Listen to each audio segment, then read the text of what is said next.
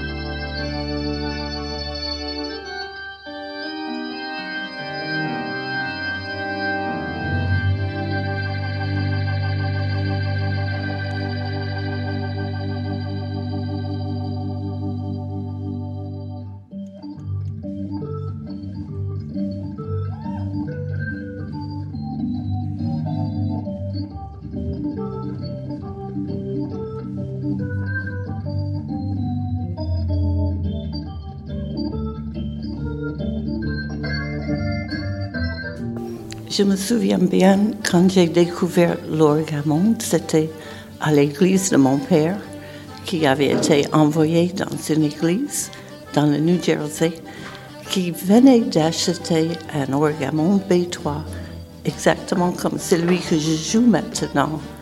Et euh, j'ai commencé à le regarder et j'avais la permission de mon père de, de l'essayer puisque je pianotais un petit peu toujours. Et mon père voulait, ne voulait jamais empêcher les enfants, même de, prendre les points et, taper sur le piano. Il trouvait tout ça très bien. Il dit, oui, tu peux aller voir le nouvel orgue, mais fais attention de ne pas l'abîmer, c'est tout.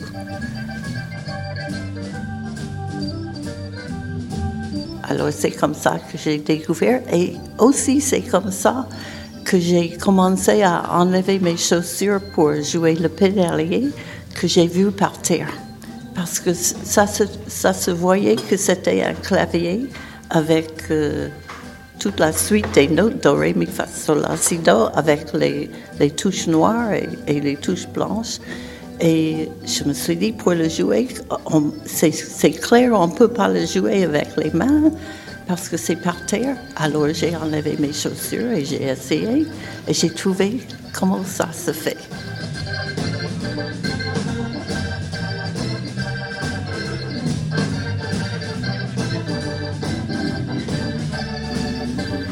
Je disais, euh, Rhoda Scott, c'est un, instrument magique, c'est un univers total, l'orgamon.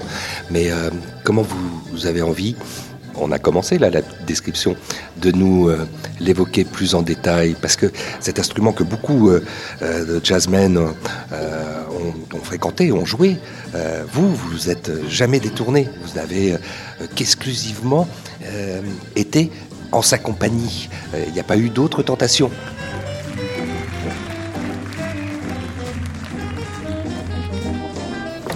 J'ai été un peu tentée de, de, connaître un autre instrument, juste le, pour connaître autre chose, euh, mais rien ne m'a accroché.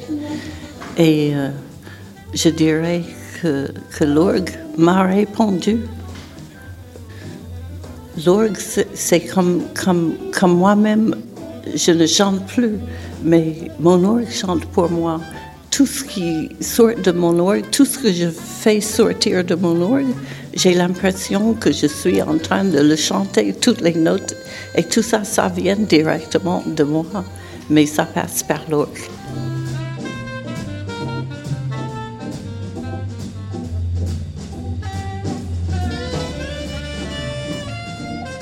Rentrons un peu, euh, Roda, ensemble dans ce mystère. D'abord, il a à voir avec Dieu, un peu quand même. Mais évidemment, parce que j'ai commencé à l'église et après j'ai accompagné la musique à l'église pendant euh, des années et j'ai appris à improviser dans l'église parce qu'il fallait créer des différentes ambiances. Il, fallait faire partie de, ce qui se passait à l'église, la prière, la, la, jouissance. Euh, tout, tout l'orgue faisait tout ça. Alors, j'ai eu le, temps de, d'exprimer toutes sortes d'émotions. Et je trouvais que je jouais, comme je disais, je pianotais un petit peu, mais le piano restait toujours étranger à moi.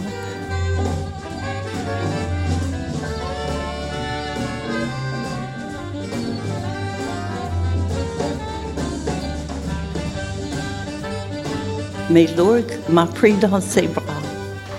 Et, et, vous avez dit le mot mystère. Et je pense que c'est un mystère pour moi. Et, et j'aime bien que j'aime bien le fait que je ne puisse pas l'expliquer.